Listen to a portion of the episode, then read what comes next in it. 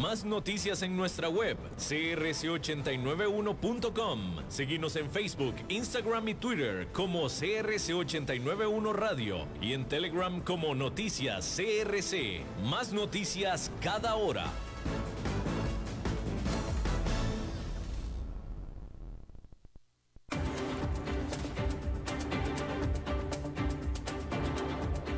Inicia a las 5 con Alberto Padilla. Un programa diseñado con el objetivo de llevarte diariamente un tema de actualidad, acompañado siempre de reconocidos editorialistas, de lunes a viernes a las 5 de la tarde por CRC 89.1 Radio, a las 5 con Alberto Padilla.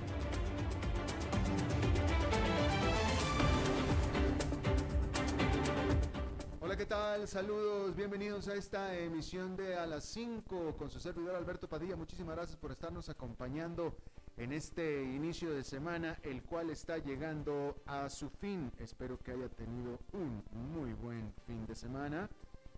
Le mando muchos saludos desde las instalaciones de CRC 89.1 FM, desde donde estamos transmitiendo en San José, Costa Rica, hacia todo el mundo de habla hispana por medio de la señal en vivo de Facebook Live en la página de este programa a las 5 con Alberto Padilla y también a través del formato podcast en todas las principales plataformas para ello, Apple Podcast, Yahoo Podcast, Google Podcast, Spotify, etcétera, etcétera. Aquí en Costa Rica esta emisión se transmite aquí mismo en 89.1 FM a las 10 de la noche. Salimos en vivo en este momento, que son las 5 de la tarde, Costa Rica. Repetición hoy mismo a las 10 de la noche, todos los días igual. En esta ocasión tratando de controlar con mucho éxito los incontrolables el señor Ángelo Sánchez y aquí la que ordena, la jefa, la emperadora de este programa, tirana, a derecho propio, hay que decirlo, es la jefa, la productora general, Lisbeth Ulet.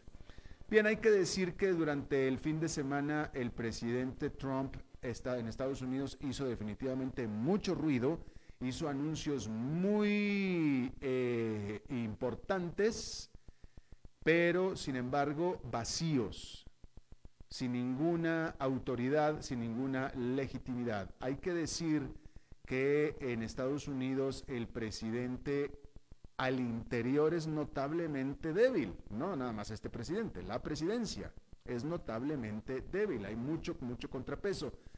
Bueno, el presidente Trump firmó unas acciones ejecutivas o órdenes ejecutivas diseñadas en teoría para expander los beneficios a los desempleados, así como ayudar a los inquilinos a pagar sus alquileres y que no sean sacados de sus casas por no pagar el alquiler pero y también eh, eh, algo relacionado con los impuestos que le cobran a los asalariados, los impuestos sobre la renta. Pero pues él, él, él dijo misa, él, él dio las órdenes que dio. Bueno, hay que poner el contexto. Él tomó estas órdenes porque en el Congreso en este momento no se han puesto de acuerdo para lanzar otro paquete de estímulo económico o extender el paquete que se extinguió el viernes pasado. Y no se han puesto de acuerdo los republicanos y los demócratas porque cada uno tiene pues su propio paquete y tiene problemas de origen, de origen digámoslo así, problemas de origen con las propuestas que cada uno eh, tiene. Entonces, mientras están en la rebatinga política, el asunto es que ya no hay más ayuda económica para los ciudadanos estadounidenses y digamos que el presidente Trump está tratando de hacer algo. Está tratando de hacer algo o cuando menos está tratando de hacer la apariencia de que está haciendo algo. Pero el punto es que de él no depende. Estas órdenes que él firmó o estas acciones que él tomó no depende de él, depende del Congreso. Entonces, pues no sé si haya, sido bien intencionado.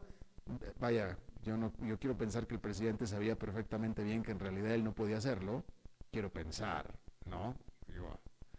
Este, entonces, con lo tanto, por lo tanto, entonces sería una decisión populista más del presidente Donald Trump, ¿no? Eh, eh, eh, y por tanto, pues entonces no necesariamente a lo mejor bien intencionada, nada más estaba haciendo un cálculo político como todos los que hace el presidente Trump. Pero el punto es que hubo mucho ruido y muy pocas nueces, porque al final no depende de él. Ojalá que dependiera de él y así ya estuviera ya la ayuda fluyendo hacia la ciudadanía de Estados Unidos, pero no depende de él, depende del Congreso. Así es que, eh, pues ese es el asunto. El asunto es que en un principio como que hizo una gran noticia esta acción del presidente, pero pues resulta que en realidad mm, simple y sencillamente pues no depende de él. Así es que no va a pasar absolutamente nada. Y lo que sí es un consenso, y este sí es consenso de todo el mundo, es que más vale que algo se pongan de acuerdo republicanos y demócratas dentro del Congreso para que pueda fluir una ayuda, la que sea, porque cualquier tipo de ayuda va a ser mejor que no ayuda y en este momento ya no hay ayuda por la situación que le acabo de mencionar. Bien. Hay que hablar de que el desplome en la demanda de petróleo causada por la pandemia ha ayudado definitivamente a limpiar el ambiente de nuestras ciudades, como seguramente usted ha notado desde donde nos, escucha. Y esto está ayudando a que se desarrolle la industria de energía limpia, pero no solo por parte de los nuevos emprendedores verdes. Incluso está generando que la industria petrolera tradicional esté realizando cambios de su matriz de energía fósil hacia energía limpia como parte del trabajo de sus ejecutivos de planear el futuro de sus empresas. Un análisis del banco VS estima que las ganancias del sector petrolero cayeron el trimestre pasado un promedio de 172% anual. Y esto les mete a los productores pues mucha presión para que realicen grandes cambios de estrategia que hasta ahora, con los altos precios del petróleo, se resistían a realizar o bien simplemente no tenían el incentivo para realizar. Una de las grandes petroleras del mundo, la BP, antes British Petroleum, la semana pasada dijo que recortará su producción de petróleo y gas e invertirá miles de millones de dólares para producir energía limpia en lo que es un aceleramiento de la estrategia que ya había planteado a principios de año. BP o BP ajustó sus estimados y ahora espera que la demanda por combustibles fósiles caiga entre 50 y 75% durante los próximos 30 años, con el calentamiento global aumentando entre 1,5 y 2 grados centígrados.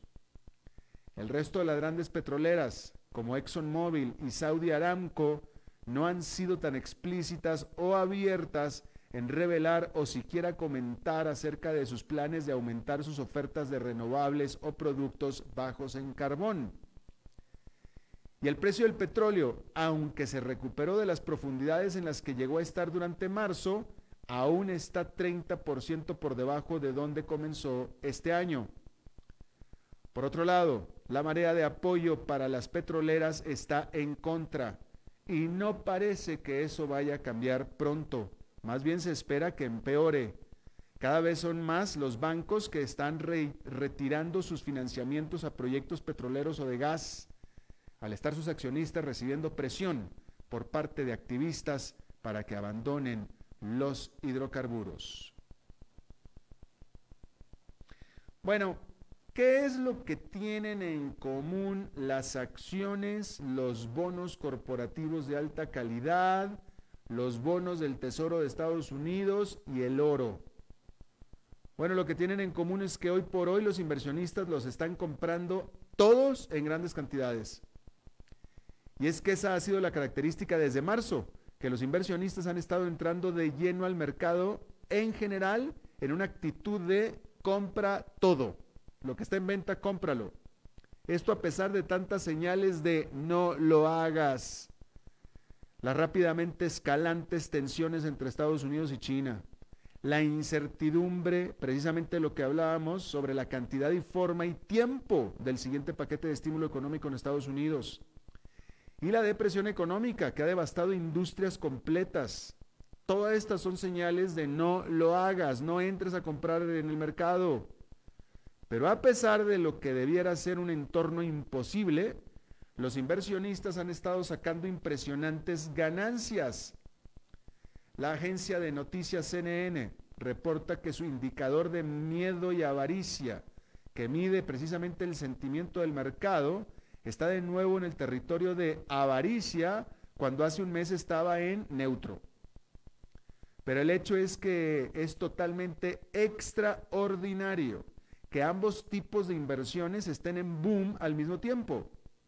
Los activos riesgosos como las acciones y bonos corporativos y los activos estables y seguros como el oro y bonos del Tesoro estadounidense.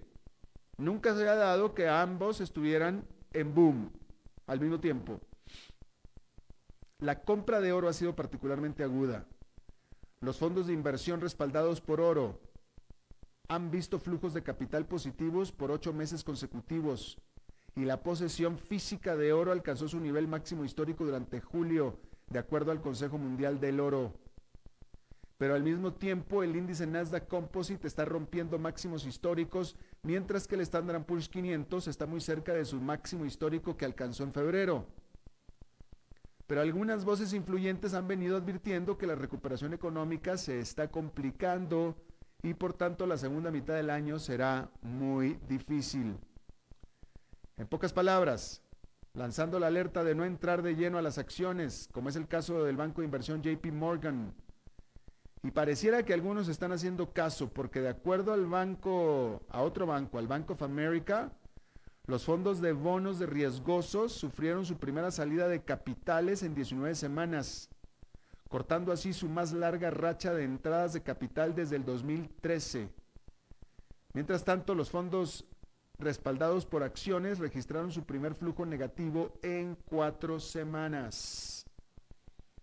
A este respecto, allá en Nueva York, esta fue una jornada mixta otra vez con el Nasdaq Composite cayendo 0,39%, pero el índice industrial Dow Jones subió 1,3%, el Standard Poor's 500 subió 0,27%.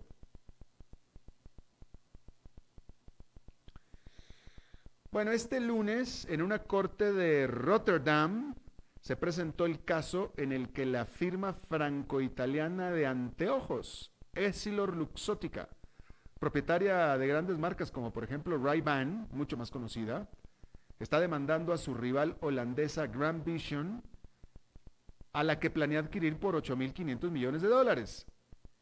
Y es que Essilor Luxótica fue a corte para exigir a Grand Vision detalles de cómo ha sido el desempeño de su división comercial de ópticas y tiendas de anteojos Pearl y iWish durante los confinamientos por la pandemia.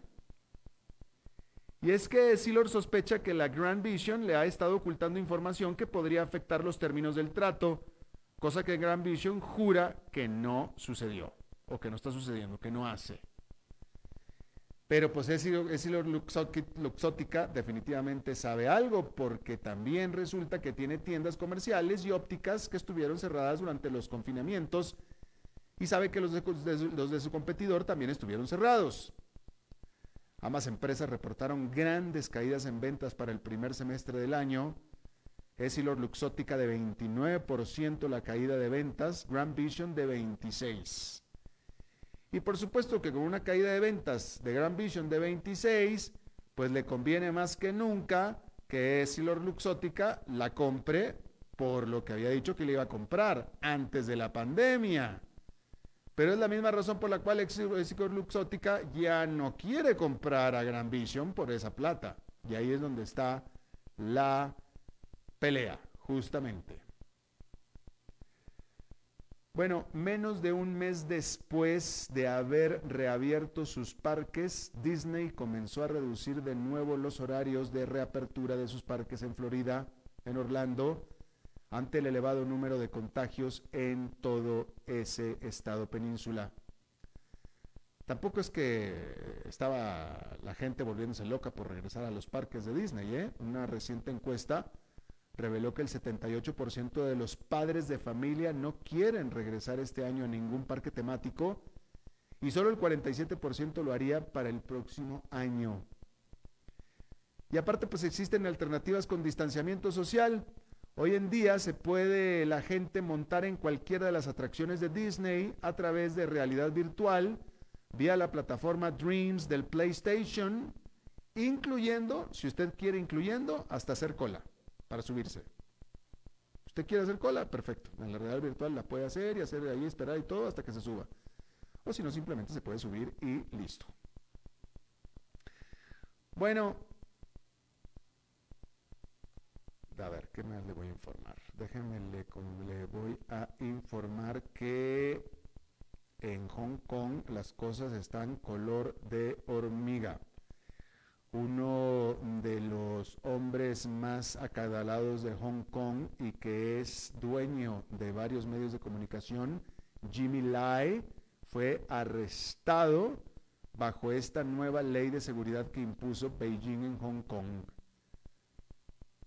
Y los cargos fueron por coludirse con fuerzas extranjeras, de acuerdo a esta ley. Resulta que el señor Jimmy Lai es el dueño del Apple Daily. Y pues es un, eh, pues siempre ha sido pro democracia, digámoslo así, pro democracia o pro independencia de Hong Kong.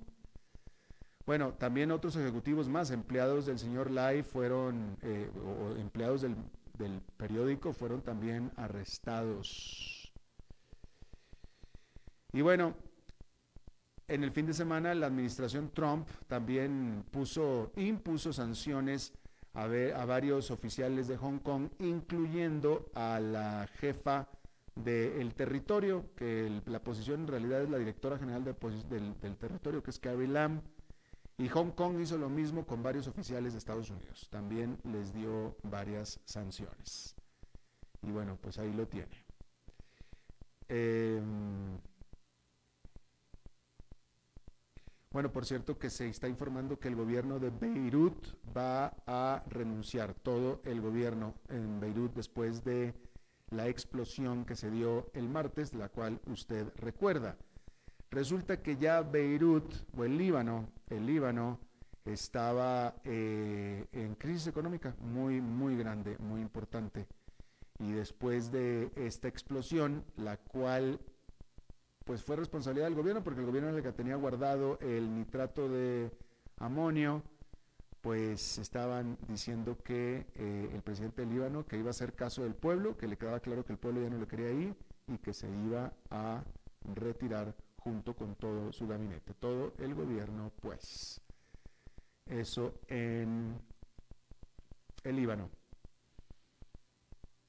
Bueno, eh, Australia sobrepasó los 100 fallecimientos por día por COVID-19, que es eh, un récord para este país. Sin embargo, hay que decir que la pandemia en el estado de Victoria, que es el de más eh, población en Australia y que también es donde está, se concentra la pandemia, ha estado empezando a caer. Mientras tanto, en Estados Unidos el número de infectados ya sobrepasó 5 millones, en Brasil ya sobrepasó 3 millones. Bien, fíjese esta nota. La pequeña nación insular del Pacífico del Sur, Kiribati, está literalmente tratando de mantener la cabeza fuera del agua. El gobierno anterior de Kiribati usó como estrategia comprarle territorio a la vecina Fiji como refugio potencial de sus ciudadanos en caso de que Kiribati quede por debajo del agua por el cambio climático. Literalmente es una nación duna, no tienen montañas. Es una nación duna. Pero el actual gobierno del presidente de Kiribati, Taneti Mamau, tiene otra estrategia, que es elevar a las islas sobre el nivel del mar por medio del dragado de las aguas cercanas para rellenar las dunas o sea, hacerse más elevadas sobre el nivel del mar.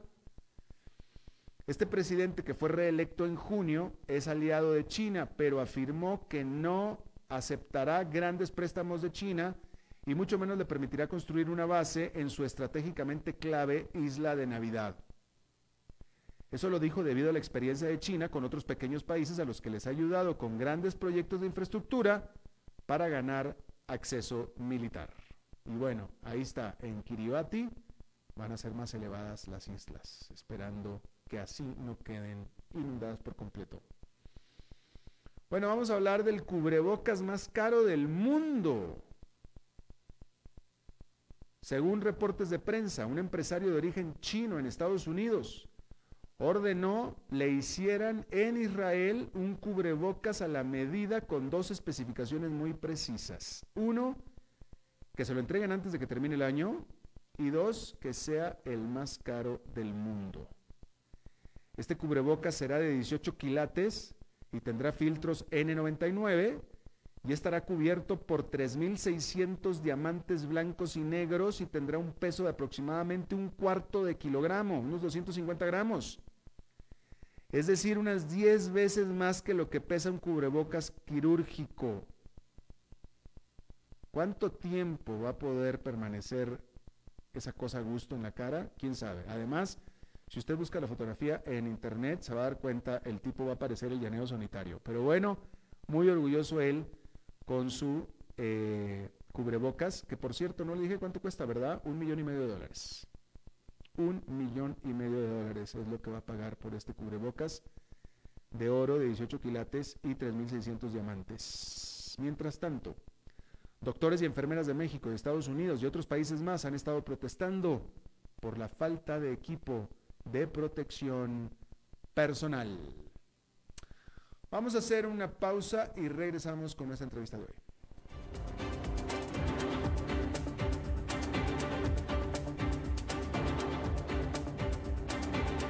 A las 5 con Alberto Padilla, por CRC 89.1 Radio.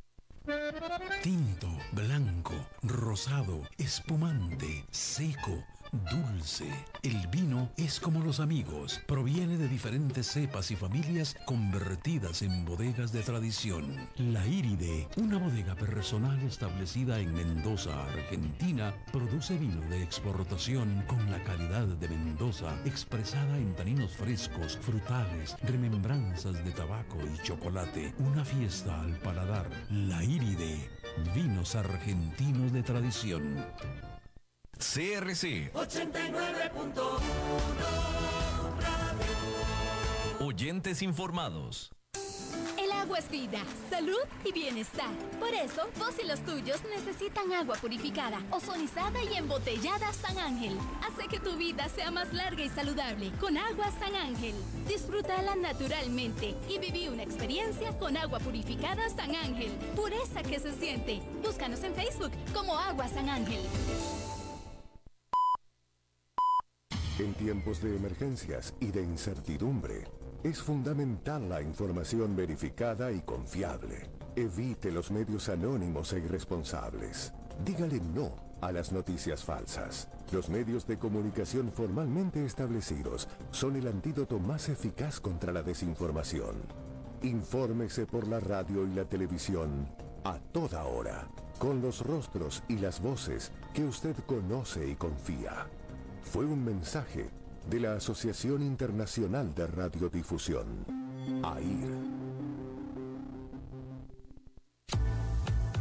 Desde Maipú, Mendoza, la tierra del olivo nos llega aceite de oliva Laur. Su delicada y elegante textura, así como su afrutado aroma vegetal, lo convierten en un aceite especial para paladares exigentes. Disponible en tres variedades: Laur Cruz de Piedra, Laur Aceite de Oliva Extra Virgen y Laur Gran Mendoza Aceite de Oliva Extra Virgen. Lo mejor de tres zonas en una sola botella. Galardonado con el Gran Prestige Gold en el Terra Olivo 2018. Aceites de oliva Laur no pueden faltar en tu mesa. De venta en todas las tiendas, don Fernando.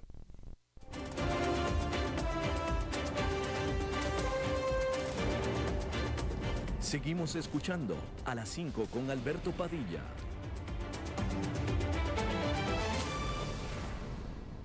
Bueno, es lunes y los lunes tradicionalmente son de Glenda Umaña. Glenda, feliz segundo aniversario.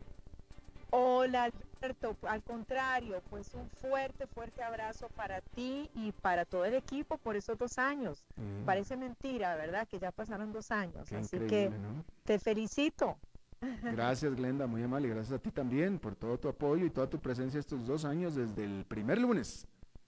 Desde el primer lunes. Tú, eres la madrina de este programa. Y me lo pediste, así que ya dos años en Costa Rica. Y bueno, eh, ánimo para todos, ¿no? En esta, en esta época que, esta etapa que es, que es durita y resaltando pues la esperanza y las, las buenas noticias de hoy en medio de todo, de que eh, pues se ha entregado la Universidad de Costa Rica entregó ya el Instituto Clodomiro Picado eh, el, primer lote de, de, sueros, ¿no? Para combatir el coronavirus, para comenzar ya lo que serían las pruebas de este suero proveniente de plasma de caballo, de plasma equino. Este gran, eh, esta gran investigación que ha sido, eh, que se ha desarrollado intensamente.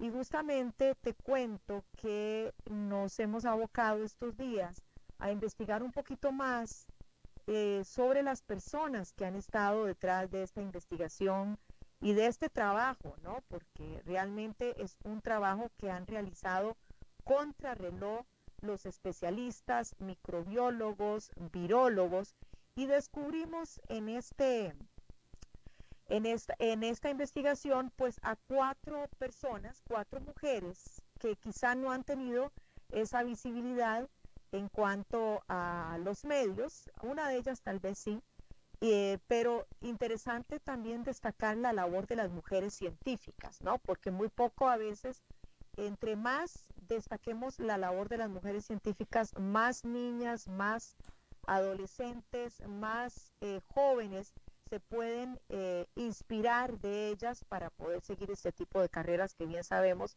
pues hay una desventaja en ese sentido. Pero te quiero contar y lo pueden encontrar el artículo completo en nuestra página de glendahora.com o también lo pueden encontrar en nuestro Facebook de Glenda Umaña. Nos dedicamos a entrevistar a cuatro mujeres.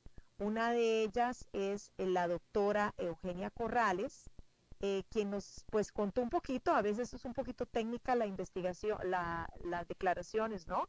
Y toca eh, tratar de traducir lo que ellos están diciendo pero sí nos contó que han sido muchos, muchos días, semanas y meses interminables tratando de poder dar con esa fórmula. No, es, no ha sido así como de la noche a la mañana, sino que ha sido una labor bastante difícil de, realizar para poder eh, pues encontrar cómo es que se trabaja, ¿no? Entonces, em, esta doctora que estudió en estudió en Berlín, tiene dos doctorados en virología y en microbiología. Es la que ha estado, es parte del grupo de mujeres que ha estado eh, al tanto, ¿no? que ha estado batallando para encontrar eh, esa fórmula que podría ser todavía, pues inicialmente parece que sí es bastante efectiva, pero obviamente no hay total seguridad todavía y hay un equipo médico de la Caja del Seguro Social que está realizando todo lo que son las pruebas. Pero además nos encontramos con otras científicas costarricenses, Alberto, que te cuento también en el Hospital San Juan de Dios. Ellas mismas cuentan y dicen, bueno, nosotros teníamos que hacer algo. Y decidieron eh, montar un protocolo, desarrollar un protocolo, eh, un equipo multidisciplinario de especialistas y de expertos para realizar pruebas a pacientes eh, tanto en grado intermedio como avanzado, ¿no? que llegan con una situación un poquito más grave. Eh, entonces ellos les realizan eh, pruebas y en horas las mandan a la Universidad de Costa Rica, al Instituto Clodomiro Picado, y en horas pueden tener los resultados para determinar si al paciente hay que antecoagularlo o es más eh, un tratamiento antiinflamatorio. Esto, según lo relatan ellas, eh, pues ayuda muchísimo a los médicos y por supuesto que aquí lo más importante es tratar por todos los medios de salvar la vida a las personas, sobre todo, eh, como te digo, bueno, entran pacientes en diferentes categorías, algunos pueden lograr, muchos de ellos, gracias a Dios, logran pues salir y regresar a sus casas, algunos lamentablemente no lo hacen.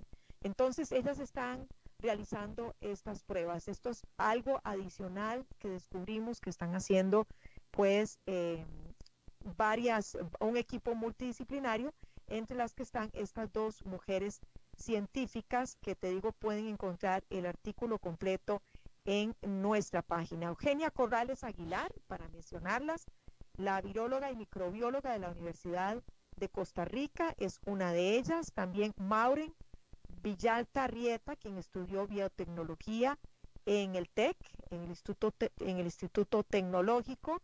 Y luego María José Suárez Sánchez, microbióloga y especialista en amatología de la Universidad de Costa Rica. Ella la que está realizando este otro tipo de pruebas en el Hospital San Juan de Dios junto a Mariela Solano Vargas, microbióloga y especialista en hematología. Como te digo, pues estas son cuatro, no quiere decir que sean todas, hay muchas, muchas personas, entre ellas un gran grupo de mujeres que están en este momento trabajando sin tener días libres, sin tener ni un día libre. Inclusive costó mucho que nos dieran la entrevista por eso, porque pasan ocupadísimas, ocupadísimas tratando de batallar contra el COVID y hoy se merecen ese reconocimiento. También tuvimos oportunidad de conversar con la jefa de enfermería del Hospital de Heredia, eh, quien nos decía muy diferente la versión que manejan hoy a la que manejaban hace unos dos o tres meses que conversamos y los habíamos entrevistado a ellos, donde dicen que están muy cansados, que también, pues, parte de todo, Alberto, es esa necesidad de utilizar el equipo constantemente, ¿no? Un equipo que es pesado, un equipo para protegerlos, pero que es un equipo que también, eh, pues algunos tienen que, me estaba diciendo que tienen que estarse hidratando constantemente. Entonces, pues para ellos es una labor de salvar vidas, es una labor muy difícil.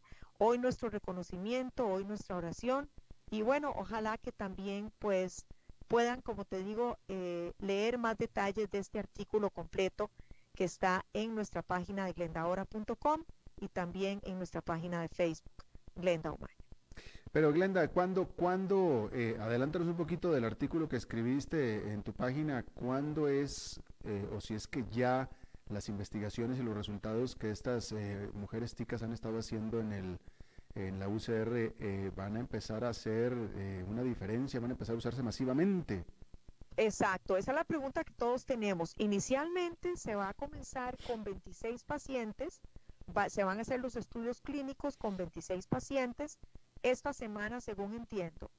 Eh, se empezarían esas pruebas en cuatro hospitales, en el Hospital México, en el Hospital San Juan de Dios, en el Hospital eh, Calderón Guardia y también en el centro en SEACO, ¿no? donde están atendiendo los pacientes eh, con COVID. Es parte del protocolo. El protocolo, por supuesto, es muy importante para evaluar todo lo que son las terapias y cómo están funcionando, aunque ya recordemos que ya eh, pues también se hizo un análisis internacional donde tendría el visto bueno, pero todavía pues para que sea utilizado masivamente falta realizar esas pruebas y pues eh, inclusive estoy leyendo acá, porque esto, esto acaba de ser publicado el día de hoy en la página de la Universidad de Costa Rica. Recordemos que eh, el Instituto Clodomiro Picado es parte de la Universidad de Costa Rica y ellos pues están eh, informando sobre esta entrega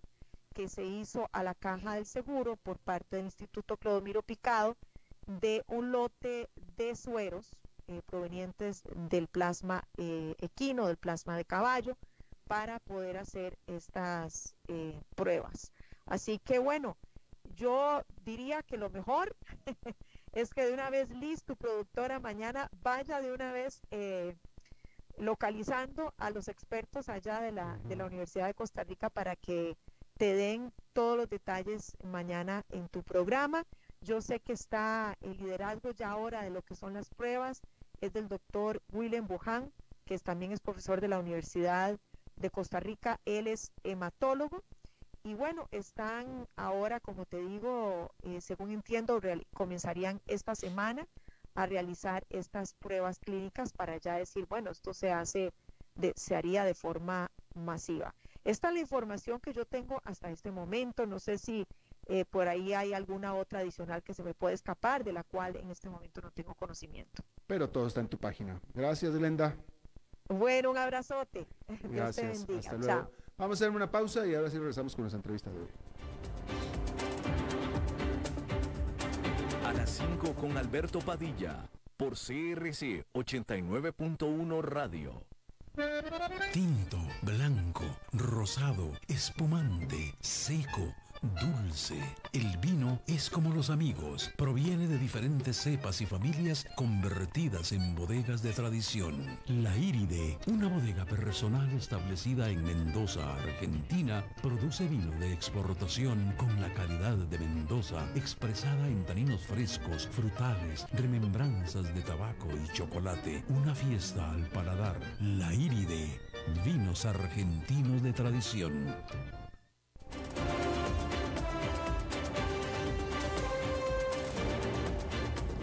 Seguimos escuchando a las 5 con Alberto Padilla.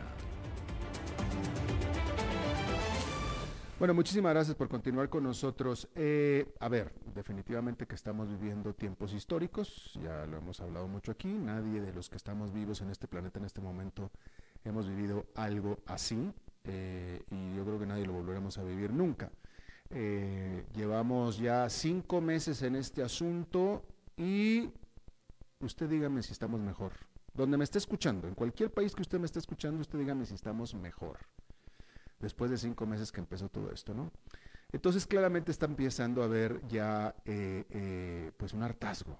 Todo el mundo está harto. Yo quiero suponer que hasta el gobierno está harto también. Todos estamos hartos de todo esto, ¿no? Y por supuesto que empiezan las críticas y empieza todo y, si, y yo creo que pues todos los gobiernos, todos los líderes de nuestros países están siendo cuestionados y emanan o deberían de emanar, eh, bueno, pues, como todo el mundo está desagusto, eh, deberían de emanar y se están dando pues movimientos ciudadanos, literalmente, ¿no? Eh, todo el mundo se siente afectado en este asunto, todos, todos nos sentimos afectados, ¿no? no hay ningún beneficiado, ¿no?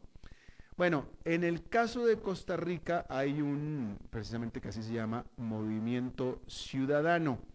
Eh, bueno, en teoría es ciudadano. Vamos a ver qué tan ciudadano es este movimiento en realidad. Está con nosotros doña Gloria Navas. Ella es una muy conocida eh, abogada, persona de leyes de Costa Rica.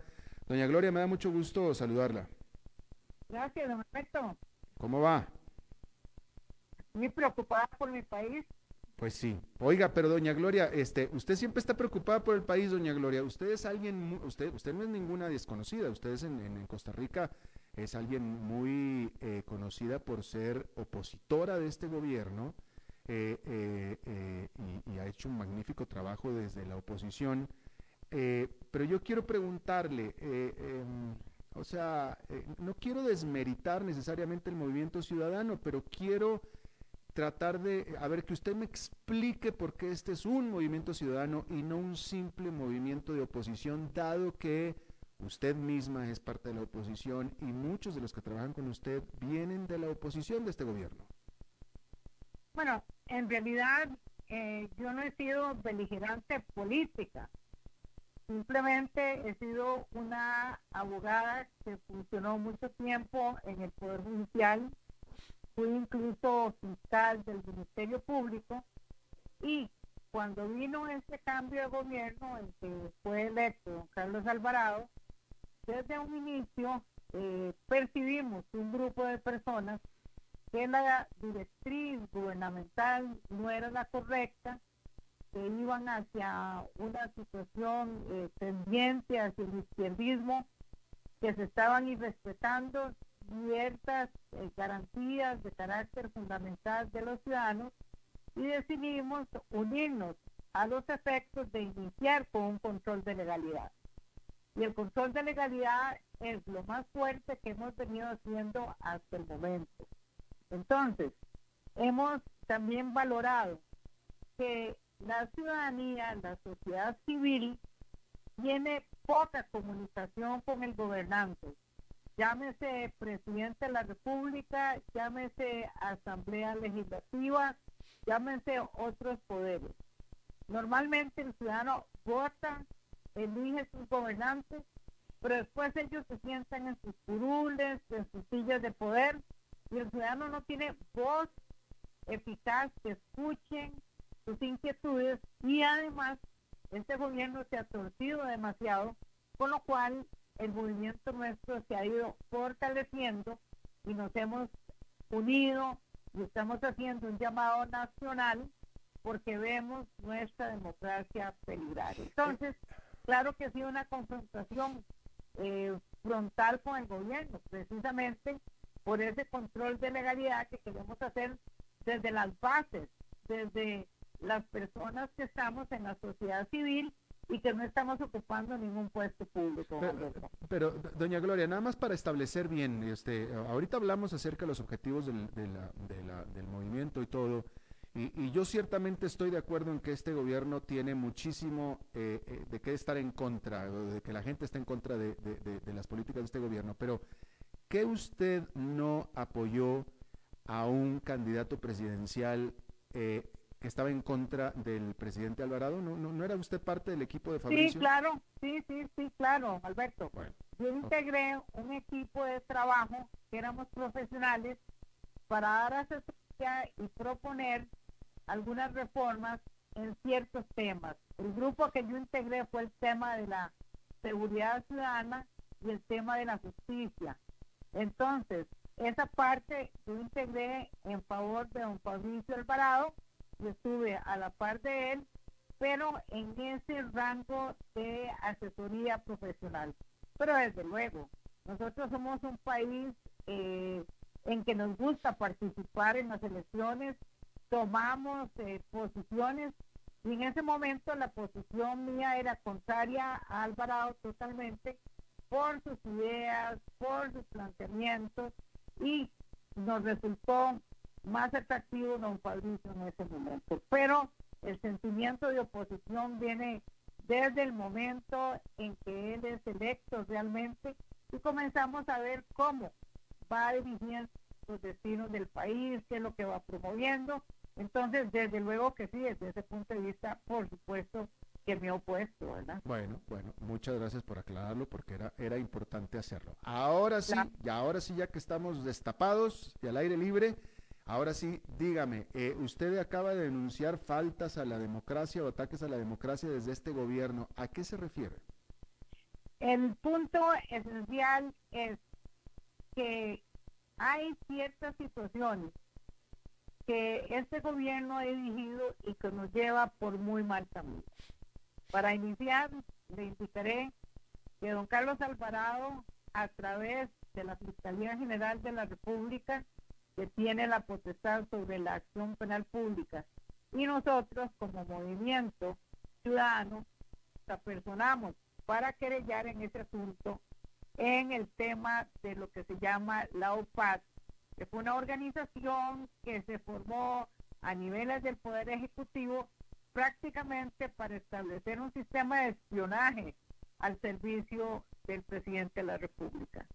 La causa está en camino el 27 de este mes, incluso hay una audiencia ante la sala penal y ahí estamos nosotros ejerciendo querella, acusación precisamente porque hay violación evidente del artículo 24 de la Constitución Política, que es la que resguarda los datos sensibles, la privacidad de las comunicaciones. Entonces, aquí hay, en primer lugar, un rompimiento al orden constitucional y bajo apariencia de legalidad, este gobierno emitió un decreto en el cual forzaba a otras instituciones al remitirles información sensible de los ciudadanos que es sumamente peligroso.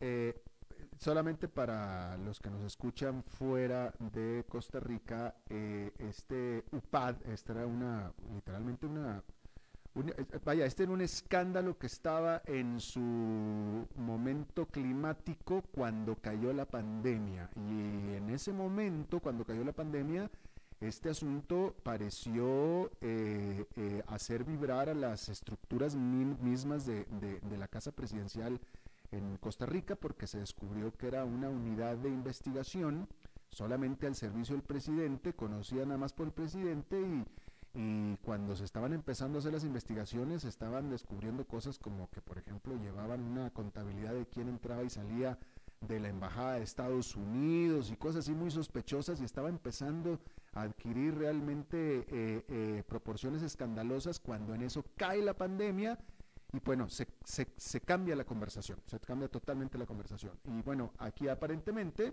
aquí está doña Gloria Navas, que ya no quiere cambiar la conversación y me parece sano, doña Gloria. Claro, es muy peligroso lo que está ocurriendo. No, no quiero cambiar la conversación y la conversación sigue, don Alberto, porque no solo estos hechos, incluso la Asamblea Legislativa, que son los congresistas, tienen una comisión especial investigando este caso. Claro, el señor Alvarado aprovechó la pandemia para tratar de producir elementos distractores pero nosotros seguimos y por eso le digo que el 27 de agosto, en unos días, hay una audiencia importante a sus efectos. Pero también hay otros hechos. Con esto de la pandemia, el señor Alvarado se ha escudado en el ministro de Salud y en el director ejecutivo de la Caja del Seguro Social.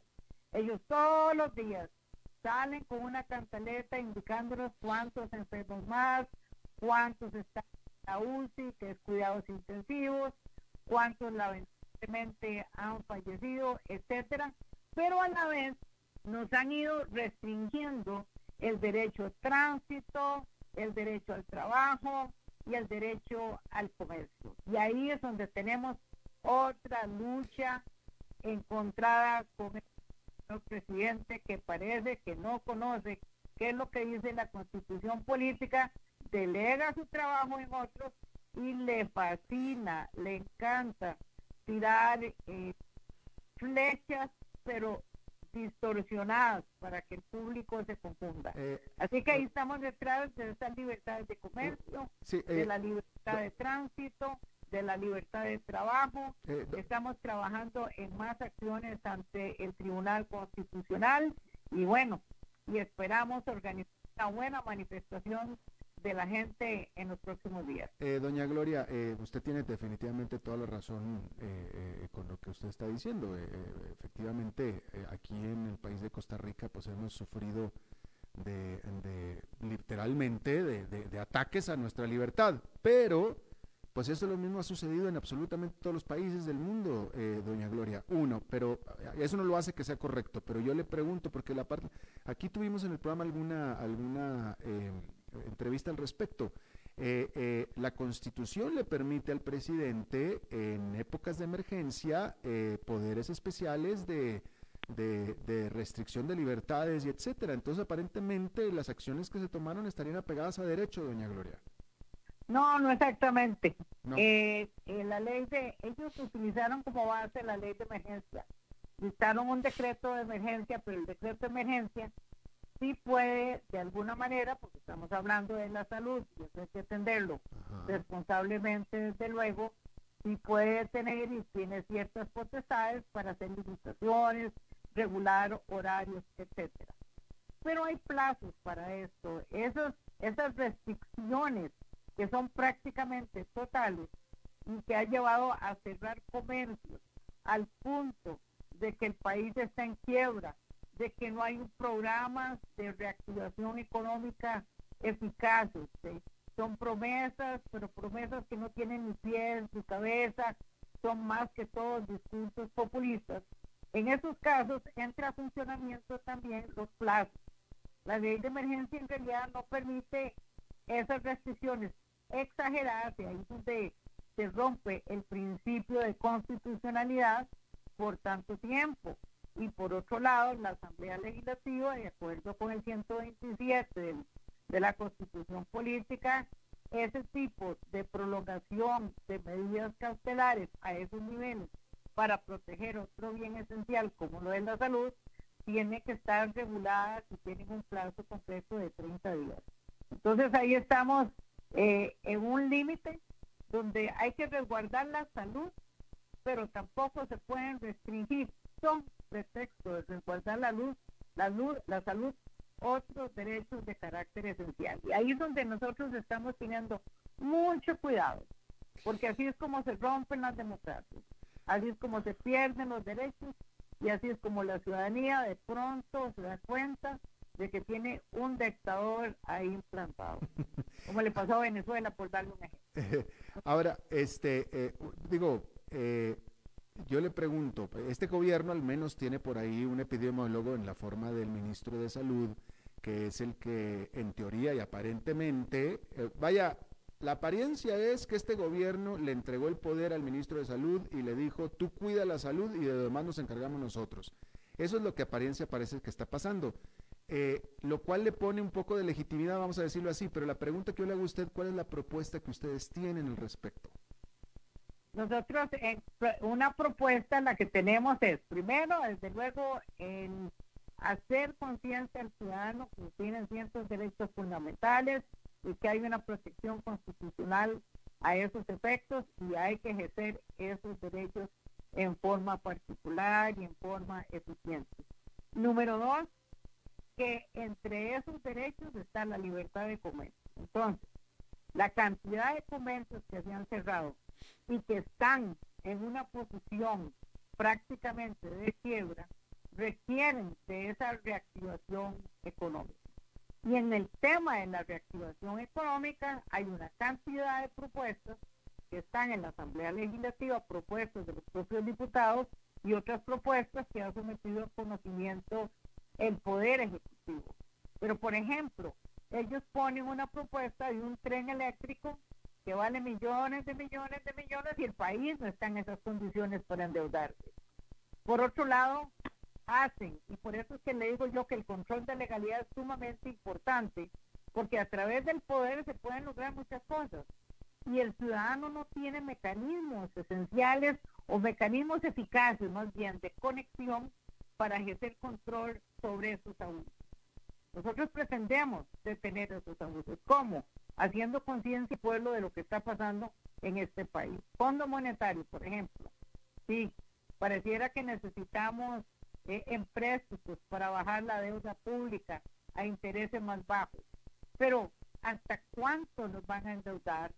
¿Será que, así como jugaron con un hueco fiscal, van a jugar con estos empréstitos? Don Alberto, es una manera eh, muy sutil en cómo ellos han venido manejando el país y tenemos un país quebrado.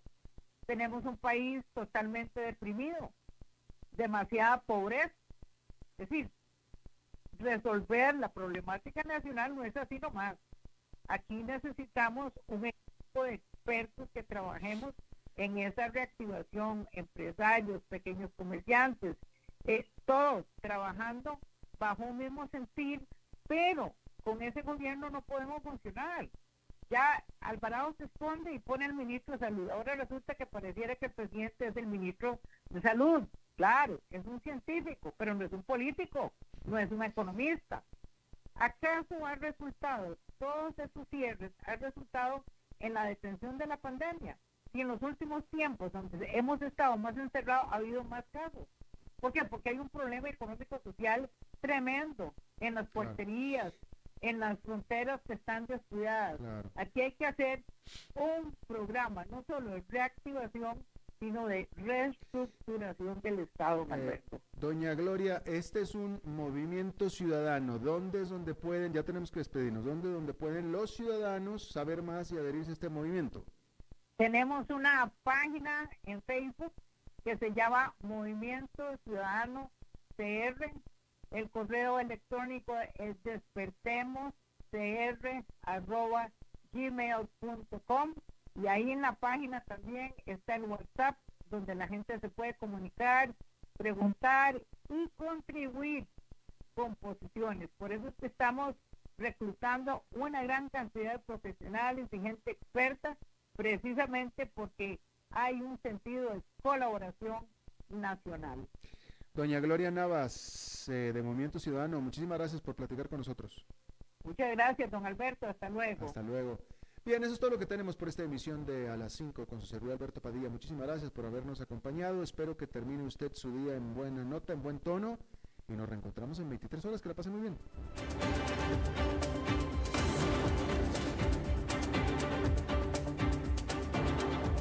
Concluye A las 5 con Alberto Padilla Un programa diseñado con el objetivo de llevarte diariamente un tema de actualidad, acompañado siempre de reconocidos editorialistas, de lunes a viernes a las 5 de la tarde por CRC 89.1 Radio, a las 5 con Alberto Padilla.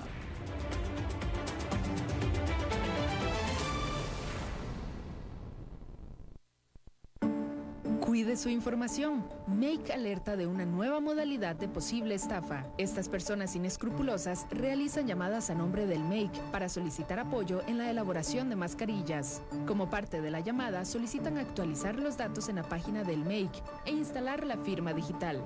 De esta manera indican el requerimiento de descargar una aplicación conocida como AnyDesk.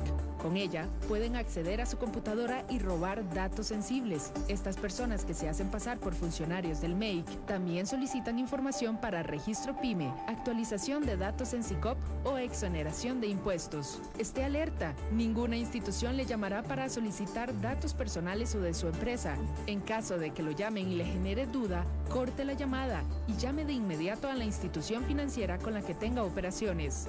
Si le solicitan descargar algún programa en su computadora, no lo haga o bien apague de inmediato su equipo. Si fue víctima, realice la denuncia respectiva ante el OIJ. Un mensaje del MAKE y esta emisora. Llegó el momento de relajarte en el mejor lugar con nuestra tarifa Interscape. La mejor forma de relajarte en pareja por solo 119 dólares más impuestos por noche para dos personas. Podrás disfrutar de habitación en Club Tower, desayunos en The Market, uso de